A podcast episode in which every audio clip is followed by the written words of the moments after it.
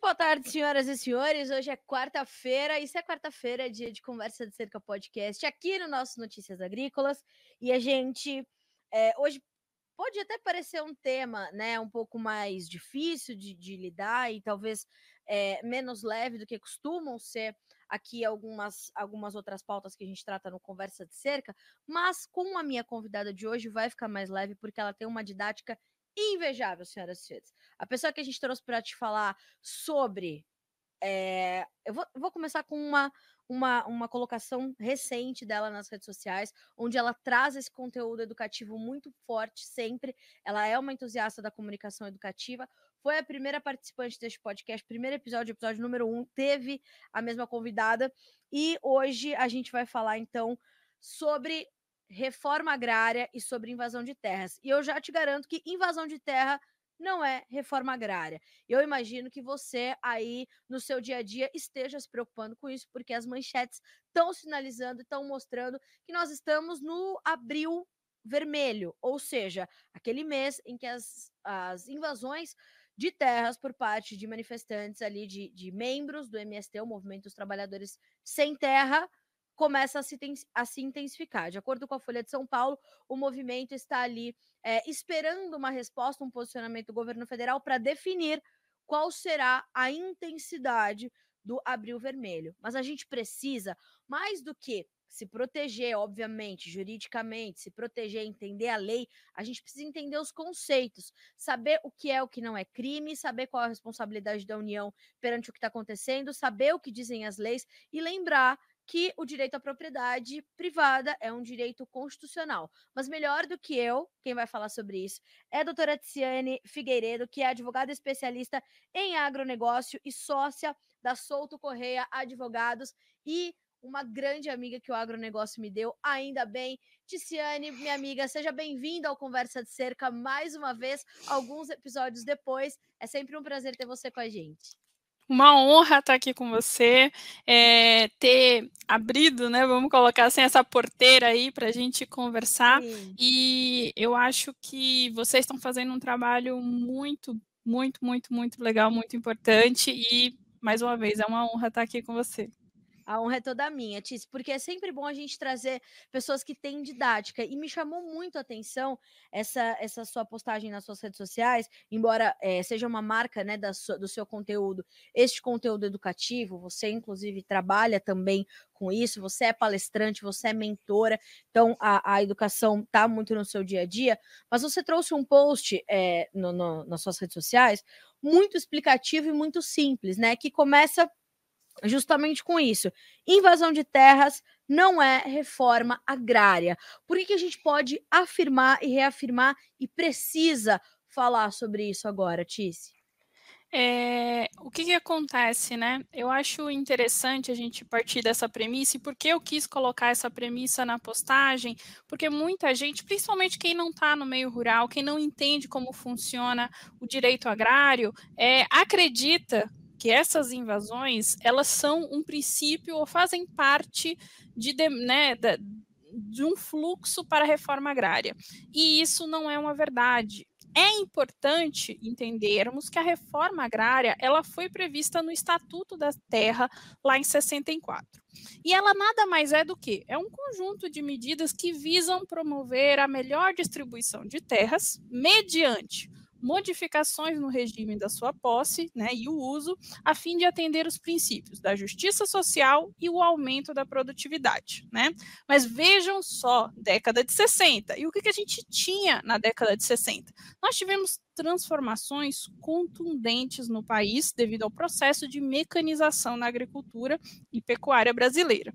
É, também a gente teve um aumento do consumo de sementes selecionadas, ração e medicamentos veterinários. No entanto, o Brasil da década de 60, né, naquele Brasil, a agricultura era de subsistência. Né, ela ainda era muito rudimentar. E a soja, que é uma das nossas principais commodities, não tinha a relevância é, expressiva que tem hoje, nem no mercado doméstico, muito menos no mercado internacional. É, só a nível de exemplo, vamos né, fixar o, o, momento aí, a década de 60, nós temos estudos que mostram que naquela época, menos de 2% das propriedades rurais contavam, por exemplo, com máquinas agrícolas. Então, por isso, essa figura de latifúndio improdutivo, que é o que está é, impregnado no, no imaginário, no vocabulário das pessoas, ela poderia, naquela época, quando surgiu esse conceito, ser algo muito presente no meio rural de fato. Né? É, só que aí vamos avançando. O que, que aconteceu, né? Voltando a falar da reforma agrária, ela foi incorporada na nossa Constituição Federal de 88. E o que, que diz o artigo, né, 184 ele vai no mesmo sentido do Estatuto da Terra.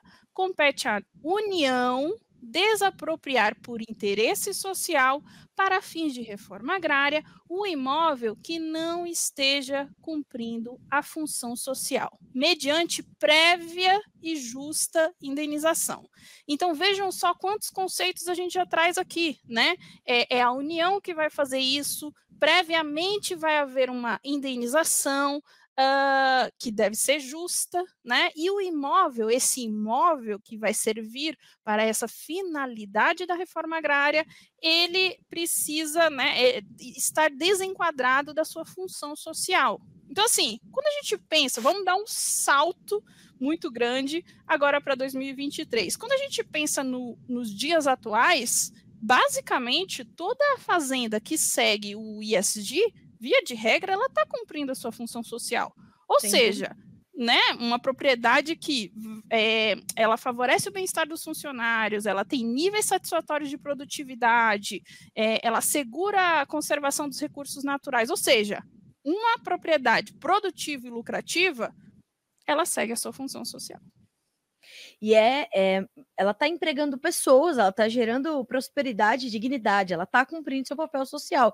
E geralmente, né, Tícia, a gente é, sabe que a extensão dos impactos de uma propriedade rural ela vai muito além das porteiras, ela extrapola as, as porteiras muitas vezes da propriedade. É, comunidades se formam em torno de, de propriedades rurais, né? É, eu acredito, eu gosto de falar que é um pouco semelhante ao que acontece quando a gente tem, até no meio urbano, é, no meio urbano o que a gente faz? A gente traz incentivos, a gente dá incentivos, inclusive fiscais, para determinadas empresas se alocarem em determinadas cidades ou até bairros, né? Quando você pensa, por exemplo, aqui em São Paulo, que é um, uma cidade muito grande.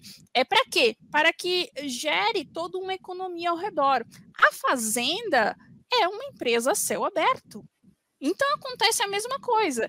Um pouco diferente, talvez, do urbano, não tenha tantos incentivos fiscais, mas gera toda uma economia né, ao redor, direta e indireta. O agronegócio emprega muito, nós temos dados, nós temos estatísticas. Então, o impacto social positivo daquela fazenda é muito grande. O oposto também é verdadeiro. Tice, como é que é, a gente não evoluiu, antes da gente entender os demais conceitos que precisam estar nessa conversa, como é que, aonde você acha que essa, essa discussão se perdeu? É, ela se perdeu porque ela deixou de ser prática, a reforma agrária virou um instrumento né, é, é, político, se instrumentalizou a reforma agrária nesses, nessas últimas décadas, porque a gente está falando de década de 60, né? E a gente está em outro contexto histórico, social, econômico, tecnológico, uh, enfim, a gente, o Brasil está inserido num outro, num, num, num outro quadro, a, a ordem brasileira mudou, né? As coisas mudaram. Quando é que a gente se perdeu nessa discussão e quando é que isso se tornou total e completamente ideológico, político e deixou de ser prático e a reforma agrária é, é, é, acabou assumindo essa instrumentalização? Eu acredito, Carla, que é, eu até eu estudo bastante o tema porque muito mais do que a parte do direito eu gosto muito de entender a história, né? E assim, quando você pega a. Vamos pensar lá na década de 60 que não tinha tudo que a gente tem hoje, não tinha essa tecnologia, inclusive da informação e da comunicação, certo? Então, quando a gente pensa nesse mecanismo uh, inclusive de invasão e ocupação de áreas, era uma forma que, quero acreditar eu, naquele momento, com uma escassez de informação e de recursos, de chamar a atenção do Estado para aquela fazenda que estava ali abandonada, né, que de fato era improdutiva. E era uma forma de comunicação, era uma forma é, daqueles pequenos produtores chamarem a atenção do Estado para que aí sim o Estado fosse uh, trabalhar a sua política pública. Vamos colocar, é, vamos colocar isso como eu acredito que essa é, é, que esse que esse era o intuito, que essa era a forma de comunicação. É, quando a gente, e fazia um certo sentido. Quando a gente vai avançando, e assim, quando o Brasil deixou de ser um país agrário de subsistência e passou a ser esse país do agronegócio, nós tivemos esse advento da mecanização, toda essa tecnologia, eu acredito que o que se perdeu foi uh, termos uma política pública pautada muito no centro de uma propriedade improdutiva, né? É, dentro de um país que passou a ser referência mundial de produtividade, de, né, enfim, uso, uh, apesar da gente ter várias críticas infundadas, mas o racional uso dos recursos naturais. Então, o, que, o, o descompasso, e isso acontece no direito muitas e muitas vezes, é o descompasso do direito não acompanhar a evolução da sociedade. E, e várias leis a gente tem que não fazem mais sentido, vamos colocar assim, né? Então eu acredito que aquele Brasil da década de 60, no qual aquelas regras eram verdades absolutas, não necessariamente é mais esse Brasil. E isso, o Brasil de hoje. E isso gera um conflito, muito também porque talvez quem demanda essas políticas públicas não entende isso, né? eu gosto de brincar porque às vezes o pessoal aqui da cidade, né, de São Paulo, vê, ah, nossa, fazenda enorme, a olho nu.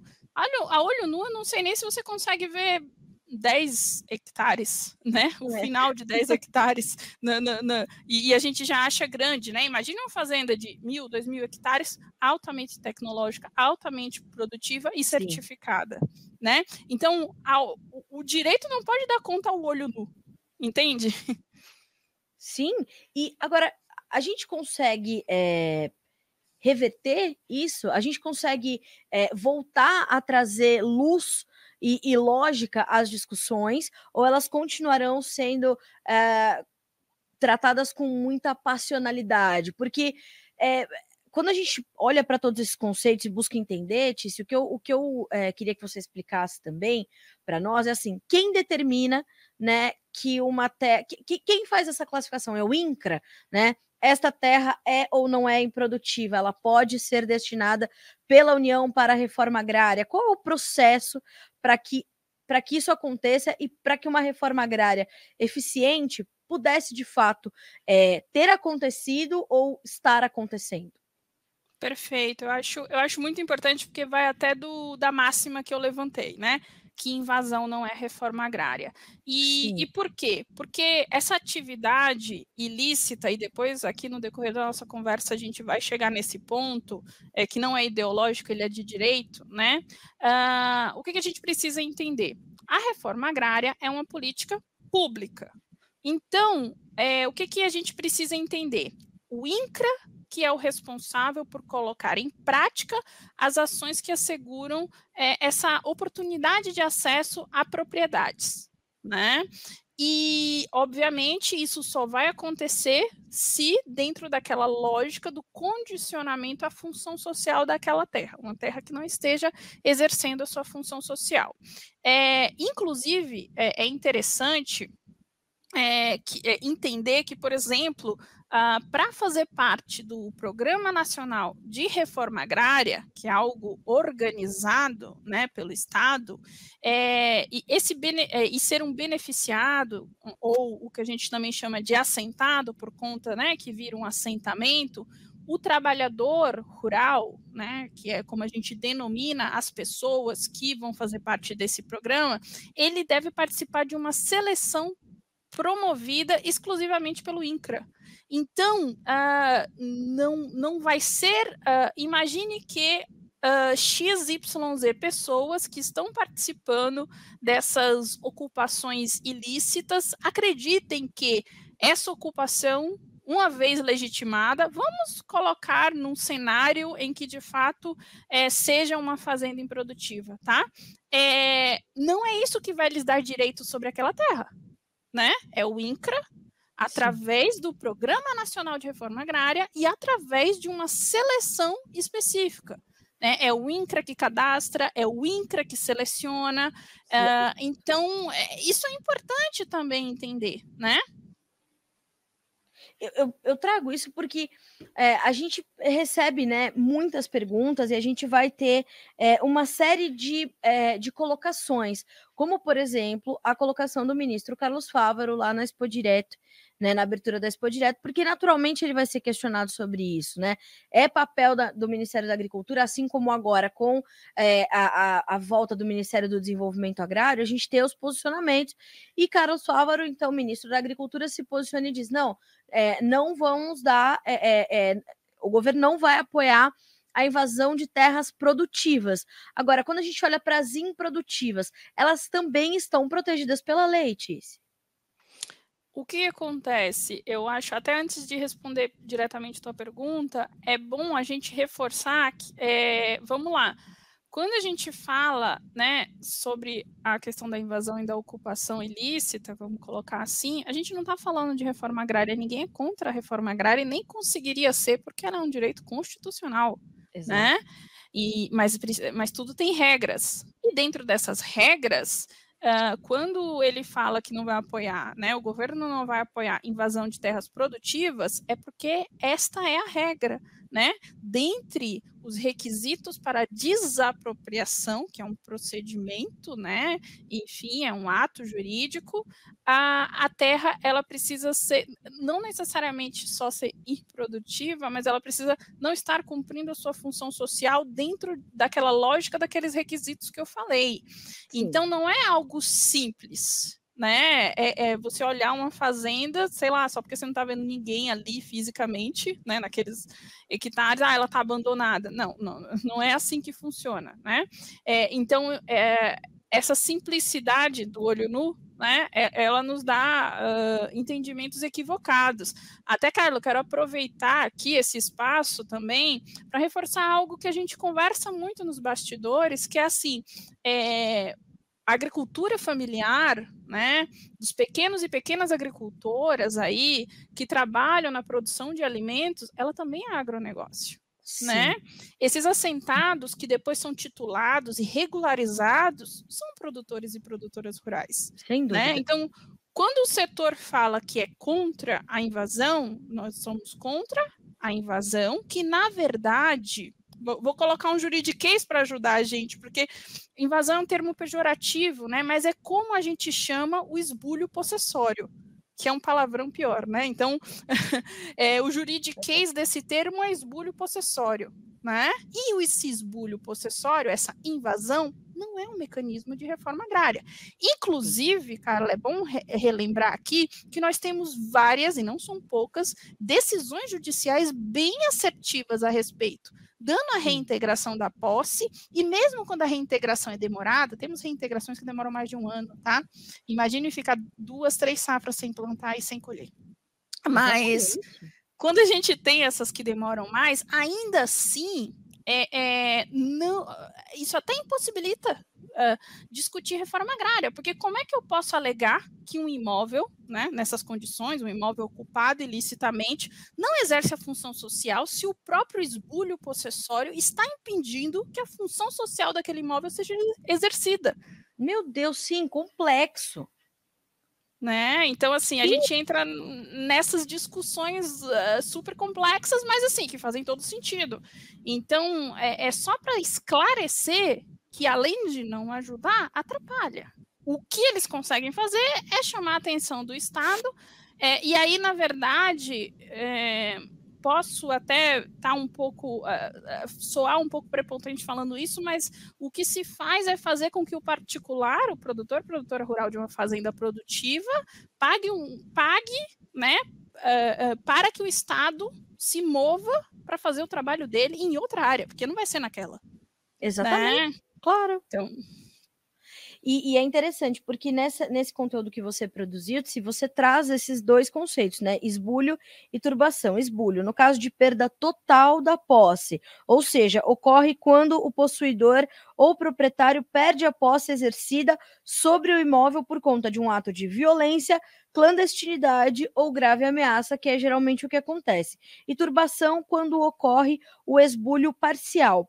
Quem uh, uh, ou qual é o processo para a justiça determinar e conceituar o que aconteceu quando acontece uma invasão ou uma ocupação ilícita? Tício, é, você teve a terra invadida, sua propriedade invadida. Quais são os passos seguintes? Como é que o protocolo acontece, é, né, juridicamente falando, na sequência disso? Perfeito. Eu acho que importante, antes de tudo, é a gente destacar aqui que, por conta da peculiaridade desse tipo de ocupação ilícita, vamos colocar assim, e da visibilidade rápida que ela ganha, inclusive nas mídias e nas redes sociais, é, até o exercício regular do direito, que seria o quê? A reintegração da posse, é, ou até a defesa da propriedade, como muitas vezes acontece, ela acaba sendo algo muito delicado, né? Porque muitas vezes os, esses produtores e produtoras, mas não vou limitar eles, a gente tem grandes proprietários uh, de terras rurais que são grandes empresas também, né? É, podem acabar um, pagando um preço reputacional muito alto né? Principalmente por quê? Porque aquela defesa da propriedade, e quando eu falo defesa, eu estou falando de terminologia jurídica, tá? Aquela defesa da propriedade frente àquela ameaça de ocupação coletiva, ela não é entendida. Por quê? Porque a grande população entende que aquilo ali é um ato de reforma agrária. Então, a leitura que se faz é que estão, aquelas pessoas que estão defendendo a sua propriedade elas estão sendo contra a reforma agrária, né? É, é, é uma, é uma é, conclusão intuitiva muito errada. Então, por tal motivo, é de suma importância que uh, os proprietários e proprietárias de, de, terras possuam um eficaz plano preventivo. E por que preventivo, Carla? Porque a gente sabe que muitas uhum. vezes eles começam com uma ameaça, né? Há uma é, há uma ocupação ao redor da fazenda, gerando aquela tensão uh, que às vezes demora dias, né, de ocupação ou invasão, né? E isso Sim. é crime, né? Eu acho importante a gente entender que o esbulho possessório ele é tanto é, tipificado no nosso Código Civil, como também no nosso Código Penal. Por isso que a gente fala, é um ilícito, né? Uh, acaba sendo sim um crime, porque ele está tipificado no nosso Código Penal. Então, não há um discurso ideológico quando a gente fala isso, né? A gente está traduzindo uma terminologia aqui de direito. Uh, então, um plano preventivo é importante, né? Lavrar um boletim de ocorrência, é, acionar as autoridades acionar o jurídico, né? Enfim, para poder tratar de tudo isso. É, e aí, em conjunto com um procedimento de reintegração de posse, é, mas que ele seja uh, tratado muito também no diálogo, né? Como eu falei, muitas dessas invasões e ocupações são, na verdade, para chamar a atenção do Estado né? É, é, é, é, quem, quem se quer atingir é o Estado. Muitas vezes não é você, produtor ou produtora rural, que está aí fazendo a sua atividade, né? Então, é, é, é, importante entender, tanto que teve vários casos em que os produtores dialogaram e conseguiram remediar aquilo ali antes, né, de uma invasão coletiva uh, propriamente dita, né? Eu acho que o mais emblemático do que aconteceu tanto no Carnaval Vermelho quanto agora, né, no que eles denominam de Abril Vermelho, é terem escolhido conscientemente ou não nosso pico de safra de verão, né? É, fevereiro, é, fevereiro foi colheita, é, agora abril, né? Também é colheita em alguns estados. Nós temos estados específicos em que é colheita e mesmo que não seja colheita da commodity, é um momento de estresse muito grande porque a gente, né? Agora está enfrentando entrega de safra, oscilação de preços, Uh, e, e, o que, que, é importante entender? Tudo isso, toda essa tensão, toda essa insegurança jurídica, ela eleva o nosso risco Brasil, o nosso risco país. E aí a gente tem um decréscimo de investimento, nós temos, uh, enfim, tudo tendo uma oscilação de preços negativa por conta disso. Então as consequências elas não são só regionais ou pontuais, elas são macro, entende? Isso, né?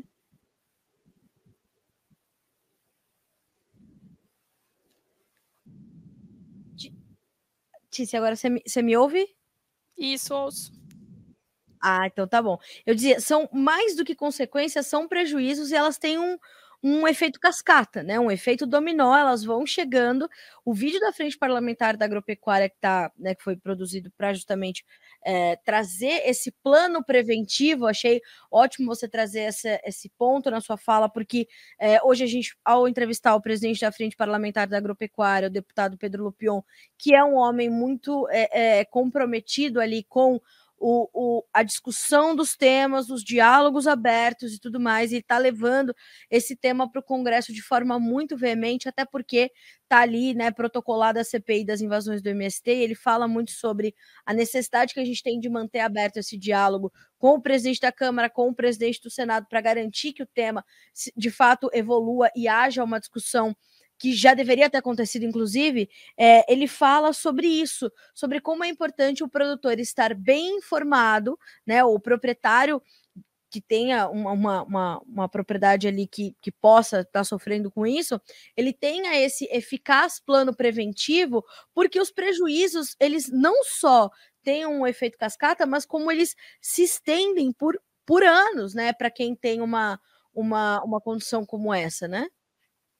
Exatamente, e até uh, recentemente eu não, não vi uh, especificamente nenhuma invasão ou ocupação que tenha é, ocorrido isso, mas é comum também é, quando na montagem dos acampamentos é, é, comum também ocorrer desmatamento ilegal, né? Além, obviamente, da degradação da própria produção ali existente. Então a gente tem um impacto ambiental também, né? Fora todas as outras questões que a gente já discutiu. Então o que eu acho importante é a gente deixar claro o que é e o que não é reforma agrária, o que é e o que não é essa invasão ocupação de terras, e a gente sair desse discurso de nós contra eles. Sim. Sabe? Eu acho muito importante a, a, a gente ter esse discurso muito alinhado. E o que é papel do Estado é o Estado que deve fazer. A gente. É, a, a gente quando eu falo a gente, eu digo a sociedade de uma forma geral, mas principalmente os nossos líderes, eles sabem e está bastante claro, Tice, qual é o papel do Estado, quais são as, as, as medidas que o Estado deve tomar para que haja a garantia desses dois direitos, um da reforma agrária e o segundo da propriedade privada. Isso está sendo discutido, você sente isso evoluindo, ou a gente está meio que parado no tempo e, e a gente tem pouco espaço para evoluir? Qual é a sua avaliação desse momento que a gente está vivendo, diante dessa necessidade que a gente tem de revisitar os conceitos, reformulá-los e voltar a discutir? Eu acredito que uh, talvez as lideranças estejam sim cientes, mas há uma dicotomia muito grande, né? A gente, a gente uh, atualmente nós estamos, em isso, infelizmente, um país muito dividido o que não deveria acontecer, né? Politicamente, é, socialmente. Então, quando a gente pensa em uma política pública, como a reforma agrária, ela é de suma importância, tá? É, obviamente que a gente quer que as, as propriedades que. É, e, e, vamos lá, não são só as propriedades é, privadas, podem ser propriedades públicas, né? Elas estejam exercendo a sua função social, né? Que essas pessoas que querem viver do agro, que querem viver do campo, possam produzir, possam comercializar, mas nós não podemos ter isso uh, em detrimento de um direito constitucional do outro lado. Essa é a nossa grande questão. Então, quando eu falo que a gente não pode ter o discurso nós contra eles, é nesse sentido né? Ninguém é contra a reforma agrária. O que nós somos contra é a invasão de propriedades privadas produtivas. Como você recebe, Tícia, essa, essa informação de que a gente está perto de ter é, instalada uma comissão parlamentar de inquérito, né, uma CPI, para tratar de entender essas questões, para tratar de é, é, investigar também, segundo as palavras do próprio Pedro Lupion, é, principalmente quem financia essas invasões, porque isso custa dinheiro para acontecer. Né? Uhum. Isso custa dinheiro. Então, assim, como é que é, é, como é que você recebeu essa informação e como, quais são suas expectativas? O que, que você imagina que possa acontecer a partir da instalação dessa CPI? Bom, eu acredito que, primeiro, uh, qualquer CPI ela tem uma função uh, social e política muito importante para o país, que é investigar, né? Uma comissão parlamentar de inquérito para investigar, investigar um, um ato. No caso aqui, uh, vai ser o movimento dos trabalhadores sem terra. É, eu, o que eu acredito é que talvez seja bem delineado o que de fato está uh, sendo, eh, como as decisões são tomadas, no sentido de que, vamos, vamos tentar, é, pergunta difícil, mas deixa eu tentar elaborar aqui. É, o que é errado nisso? A invasão de propriedades privadas é, produtivas, né? É, como é feita a escolha dessas propriedades? Porque essas propriedades que estão sendo invadidas estão sendo invadidas. Uhum, uhum. É, quem financia isso? Vou, vou, dar um exemplo, uh, talvez até soe como teoria da conspiração, né? Mas quem, é, é, é quem financia isso é de fato uh, quem está interessado na reforma agrária, no entendimento do que talvez seria a reforma agrária a partir desse princípio, ou é, é um concorrente daquela propriedade invadida, sim, sim. né?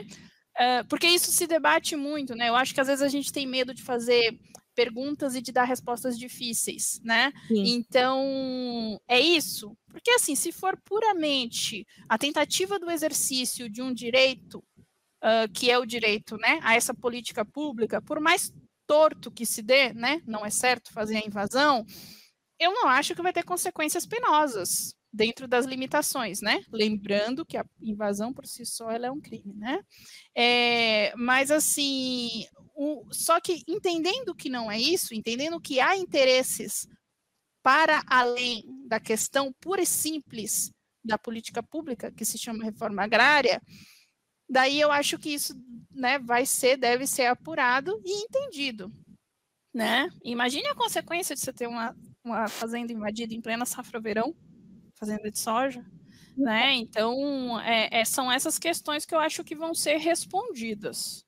Tá? Eu, eu te perguntei porque eu imagino que seja um ambiente, embora a gente sabe que as CPIs costumam ser ambientes meio hostis, mas é, porque a gente tem ali, né, dois lados debatendo uma mesma moeda e eles vão brigar por aquela moeda, ainda mais quando a gente trata de políticos e. e, mas, e políticos... mas aí é que a gente não entende esse é o nosso processo democrático, né, é, Carla? Era aí que eu queria chegar. Se torna um ambiente hostil por, por pura, sei lá, qualquer, qualquer palavra que a gente vai usar agora, porque é ali o ambiente para a gente discutir, para a gente investigar, né? Para a gente eu, levar o exatamente. direito. Exatamente. E, e eu acho que as pessoas elas deveriam entender independente de qual governo esteja em pauta, a importância da oposição. A oposição, claro. ela, ela é, a função social dela é se opor. e, e, e, daí a gente chegar num estado, né, num país melhor, através de, das discussões. Olha, eu não concordo com você por isso, isso e isso. Então vamos, vamos debater, vamos discutir de forma respeitável, né? É, respeitosa, uh, ah, para a gente chegar num denominador comum então, o debate, o contra-argumento, ele não, não deve ser visto como algo ruim, né? Até quando a gente estuda, pessoal de sociologia, né, jurídica e até sociologia comum, a gente debate o quê? A tese e a antítese, ela vai virar uma síntese, né? Então, é, é, é, é importante o debate, a gente não pode, né? Um, um ambiente sem debate é um ambiente com censura, e não é isso que a gente quer no nosso país. Concordo plenamente. Acho que a gente trazer isso é, mostra que, de fato, a oposição ela quer respostas, ela quer revisão de conceitos, ela quer atualização da legislação, ela quer que também que os conceitos que estão ali é, é, determinados e consolidados eles sejam garantidos, né? Porque a Constituição e as nossas leis e os nossos códigos civil, penal, aí você, por favor, melhor do que eu, é, é, vai falar sobre isso, eles têm justamente esse papel, né, de garantir que as coisas funcionem bem para todos. E a gente precisa ter as pessoas que têm este entendimento para fazer um, essas avaliações, dois, essas investigações, três, trazer as soluções, porque há soluções, né? A gente tem milhões de hectares de terras não atribuídos no Brasil. Né? Como é que a gente resolve esse problema? Quando a gente é, é, é, trata da questão da reforma agrária, a gente precisa trazer, mais uma vez, as questões das regularizações fundiárias também para essa conversa. Né? A gente está falando de um último governo que titularizou muitos, milhares de produtores rurais. Então, essa discussão é uma discussão ampla, ela precisa se costurar a outras discussões e ela acontecer já é um passo para frente que a gente está dando, né? É, com certeza. Eu acho que quando a gente fala da questão fundiária do país e de forma geral, a gente tem um grande trabalho pela frente, inclusive para a gente garantir a segurança jurídica, não só dessas propriedades, mas inclusive o combate ao que a gente sempre discute, né? Uh, o desmatamento ilegal, o garimpo, a grilagem, tudo isso só vai ser resolvido quando a gente regularizar todas as propriedades e titular elas, porque eu preciso de um CPF ou um CNPJ para responsabilizar. É isso, é, e a gente precisa sair, né, Tice, é, na minha modesta opinião, dessa, dessa esfera de discussão de pessoas que nada entendem sobre o assunto. Então a gente vê, por exemplo, artistas, celebridades fazendo campanha ou para a questão da reforma agrária, ou para a questão da regularização fundiária, ou para a questão das terras é, indígenas. Quer dizer, a gente está é, é, construindo uma sociedade, a gente está é, determinando e, e impondo ali valores que são completamente é, é, discutidos de forma rasa, né? Pouca. A gente precisa aprofundar os debates. É o que você falou, a gente, uma sociedade sem debate é uma sociedade com censura. A gente precisa estimular mais esse debate, essa comunicação educativa, levar esses temas para a educação de base, levar esses temas para serem discutidos entre os jovens, nas escolas, para que a gente veja mais cidadãos chegando à idade ativa, à idade de, de, de né, com, com um caráter formado diferente, é, que vá questionar, que vá buscar entender e que não vá numa onda passional só é, é, ir contra tudo porque é legal, porque é cool, né? Porque você está no hype. Não dá mais para gente criar essa e, e estimular essas gerações, né? É, o que eu acredito é que um, às vezes as pessoas elas estão muito distantes da realidade. E nessa bolha em que as pessoas estão, é muito confortável criticar ou pressupor soluções rápidas. É, é, problemas difíceis nunca vão ter soluções rápidas Sim. ou fáceis.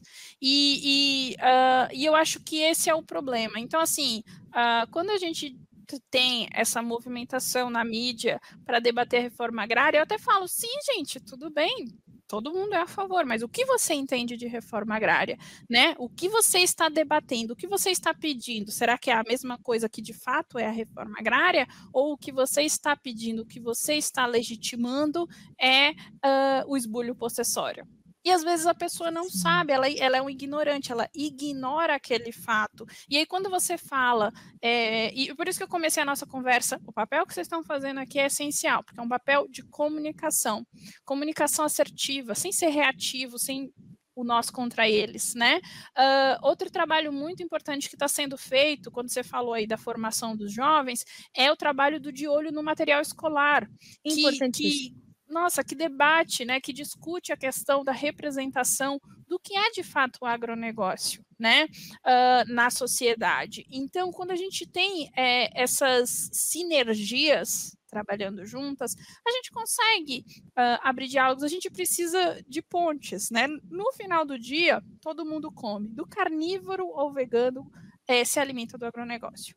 É, então, é, não é? Então a gente não precisa criar essas, é, é, essas divisões, né? Eu acho que críticas sempre vão ser muito bem-vindas, a gente sempre precisa melhorar como setor e muito mais como país, né? Mas tem que vir com fundamento, né? E, e, e sem essa alienação que a gente acaba vendo. E as pessoas elas precisam estar abertas ao diálogo né? E inclusive é desconstruir os conceitos e preconceitos que elas têm sobre o setor.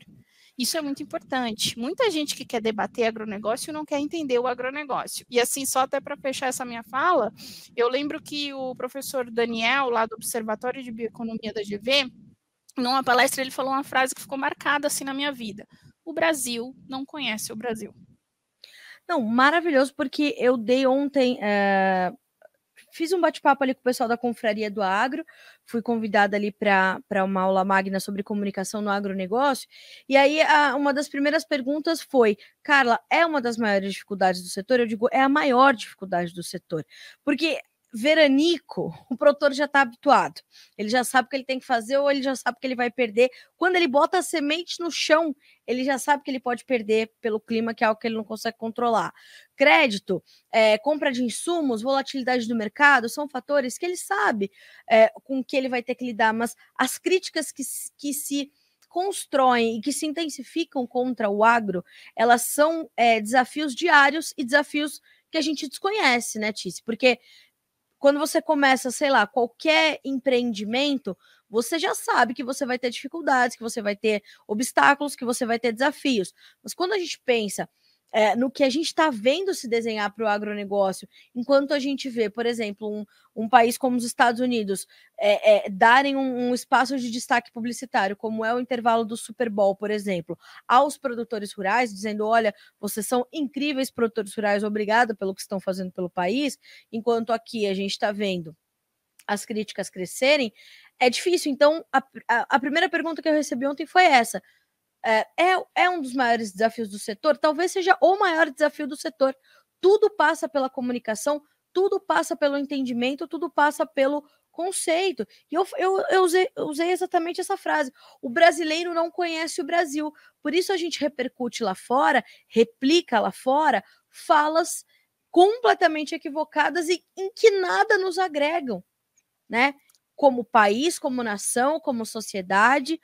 E, e, e, essa questão é, da reforma agrária, a questão do marco é, temporal das terras indígenas, que foi outro é, conteúdo incrível que você divulgou também, são pontos muito sensíveis né, da, da, da, da sociedade brasileira, principalmente das esferas urbanas que estão distante dessas realidades como elas são efetivamente. E esses pontos sensíveis são espécies de pontos de vulnerabilidade que ali as mídias, os formadores de opinião, hoje as redes sociais, vão usar para invadir o espaço e criar os seus próprios conceitos sobre aquelas realidades, né? Exatamente. Eu acho que um outro ponto que é muito difícil é que o setor é, se comunica mal, né? Nós, nós fazemos um marketing muito negativo. Eu lembro sempre do exemplo do frango, né? As embalagens, elas vêm uh, frango livre de hormônio. E o que, que a população entende com isso? Que todos os outros que não estão com aquela aviso, eles têm hormônio, sendo que nenhum tem. Sim. E, então a gente, a gente debate muito mal. É a mesma coisa quando alguém fala: olha, tem, tem um desmatamento, enfim, eles falam, né? O agronegócio desmata. E a gente vem, não, mas a gente preserva. A gente não está debatendo que a gente é. preserva, a gente preserva. Tipo assim, não, olha, quem desmata? Vamos lá. E é. uma campanha muito importante, eu não lembro se foi da ProSoja ou foi a FPA, foi aquela de que é, era uma imagem, era um vídeo de uma mulher tocando fogo em uma loja, né? E aí falou: você tocaria fogo no seu empreendimento, né? Por que você vai tocar fogo na tua fazenda? Não faz sentido Exato. algum. Então, quem desmata é, predativamente, né, ilegal, faz o desmate ilegal, vamos colocar aqui a grande diferença entre desmate legal e abertura de área, que são coisas diferentes. É, quem, quem, quem, né, quem ateia fogo, enfim, você é, não vai atear fogo no teu patrimônio, né? Então, assim, você não vai desmatar para receber uma multa do IBAMA, uma multa milionária, inclusive, porque ela não é pouca né? E hoje em dia, com satélite, Sim. muita gente viu o BNDES tirando alguns financiamentos. E, e, alguns daqueles desmates podem até ter sido legais, legais. né? Só que eles não, apresenta, não tinham apresentado ainda a licença ambiental. Mas veja só, hoje em dia com satélite não tem nem por que debater, né? É, é fato. Então a gente tem que parar de ter uma comunicação reativa e um marketing negativo. Nós precisamos começar a falar das coisas boas que o setor faz e trazer esse pessoal, não, tudo bem, vem aqui entender como é que funciona uma fazenda, né? Vem aqui, ó, acompanhar comigo clima, preço, pre, né, preço, uh, uh, inflação e tudo mais, para ver como é que eu toco essa propriedade. Uh, e daí eu acho que a gente conseguiria ir para um outro patamar, né? Porque vou repetir novamente, a fazenda é uma empresa a céu aberto, ela tem que ser vista como um empreendimento. E a gente tem que é, continuar estimulando isso, porque enquanto a gente fizer esse discurso no espelho, nós sabemos que nós preservamos, nós sabemos que nós não estamos agredindo o direito da reforma agrária, nós sabemos que nós estamos plantando comida de verdade, né?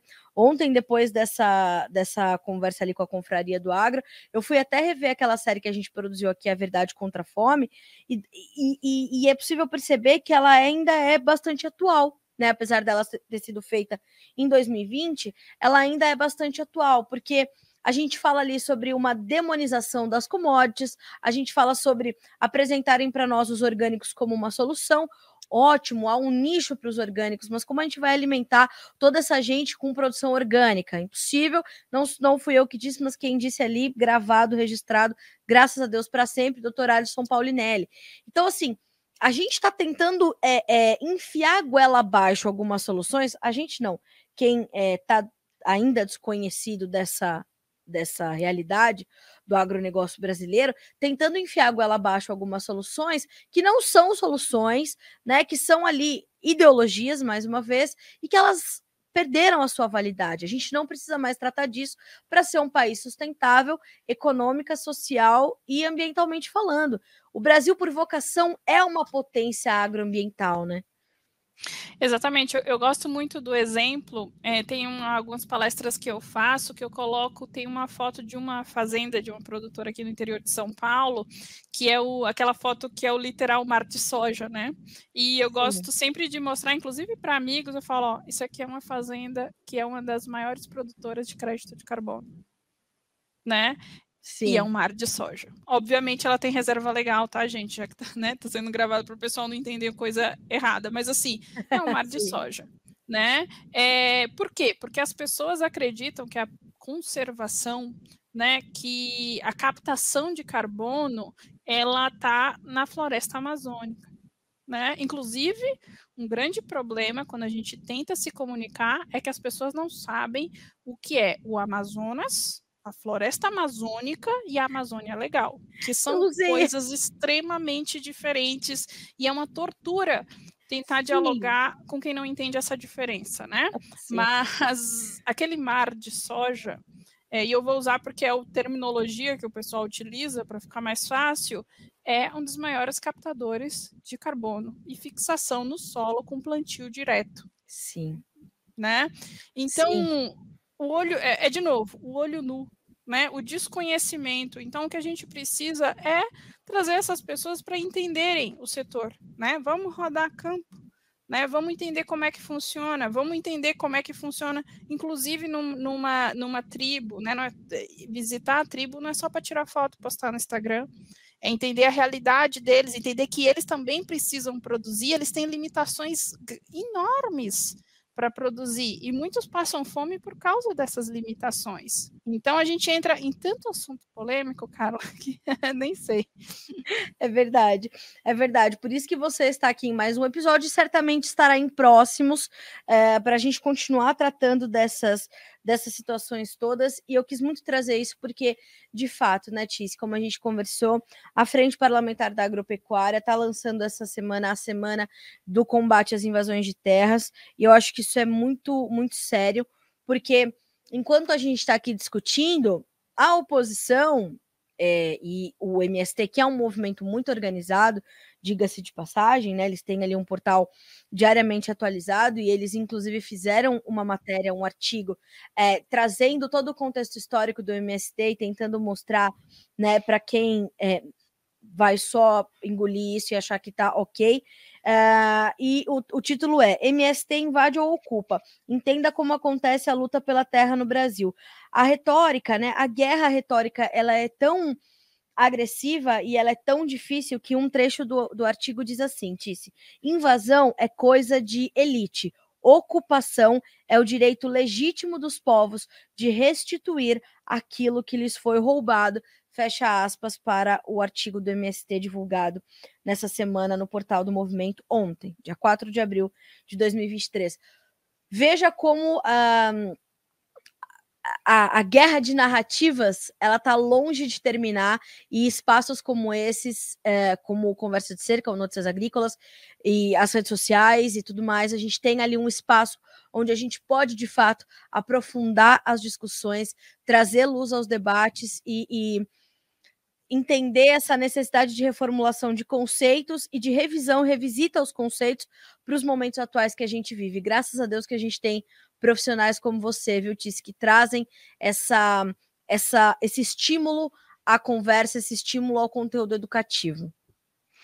Bom, e é uma honra sempre estar aqui com vocês, debater. Quero voltar, né? eu, eu, acredito que a gente vai ter muito tema para discutir, Sim. mas eu, eu quero que principalmente o pessoal que está assistindo a gente, depois esse conteúdo vai ficar disponível, compartilhe esse conteúdo para educar, né? Para abrir debate, para abrir diálogos e para aprender a discutir, né? Ouvir a, a informação contrária, tentar entender de onde ela vem né? Porque é importante entender não o que a pessoa está dizendo, mas de onde vem, né? Aquilo uh, e tentar abrir diálogo, trazer informação. Então, vem aqui visitar minha fazenda. Gente, nem precisa de convite, dia de campo é aberto para qualquer um.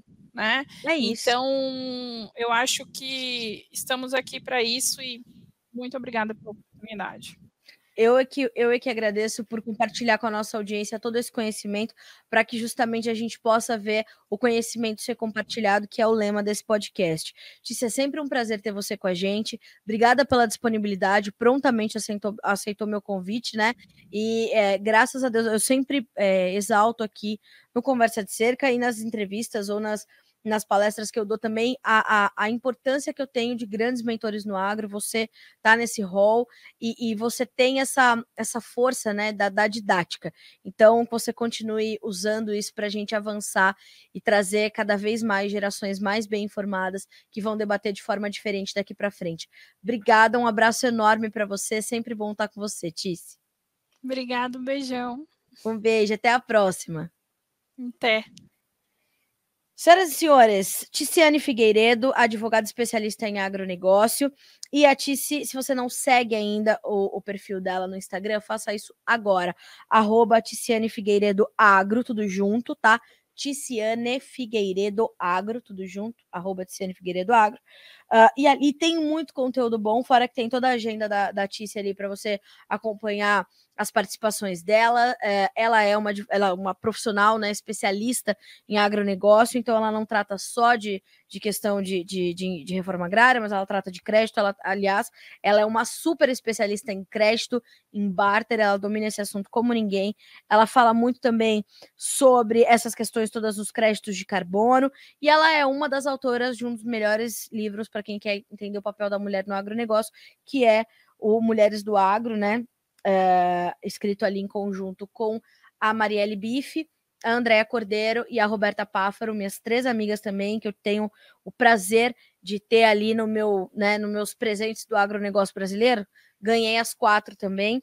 Então, são grandes referências né, para o setor e a gente tem então a sorte de ter a Tiziane trazendo essas informações. A Tiziane traz uma mensagem muito importante sobre a necessidade, um, de se conhecer a realidade de perto, de se viver a realidade, para você poder então debater, discutir, abra a sua propriedade para quem quer aprender, isso é importantíssimo, né? Abra a sua realidade é, é, para quem quer aprender. Hoje o Pedro Lupion, presidente da FPA, falou: já tive a minha terra invadida, é uma sensação terrível, é uma sensação de insegurança insegurança, uma sensação de você não saber o que você pode ou não fazer. Ao mesmo tempo, você está olhando pessoas ali isso é muito sério. Se você for a um, a um acampamento, né, ou se você for a, um, a um, uma área invadida, você vai ver que tem pessoas ali que estão completamente perdidas. Elas não sabem o que elas estão fazendo ali, mas elas estão seguindo um fluxo, né, da necessidade, da, da, das suas necessidades. É o que eu falo. O Brasil não pode virar e não vai virar, se Deus quiser, né, um cativeiro de necessidades.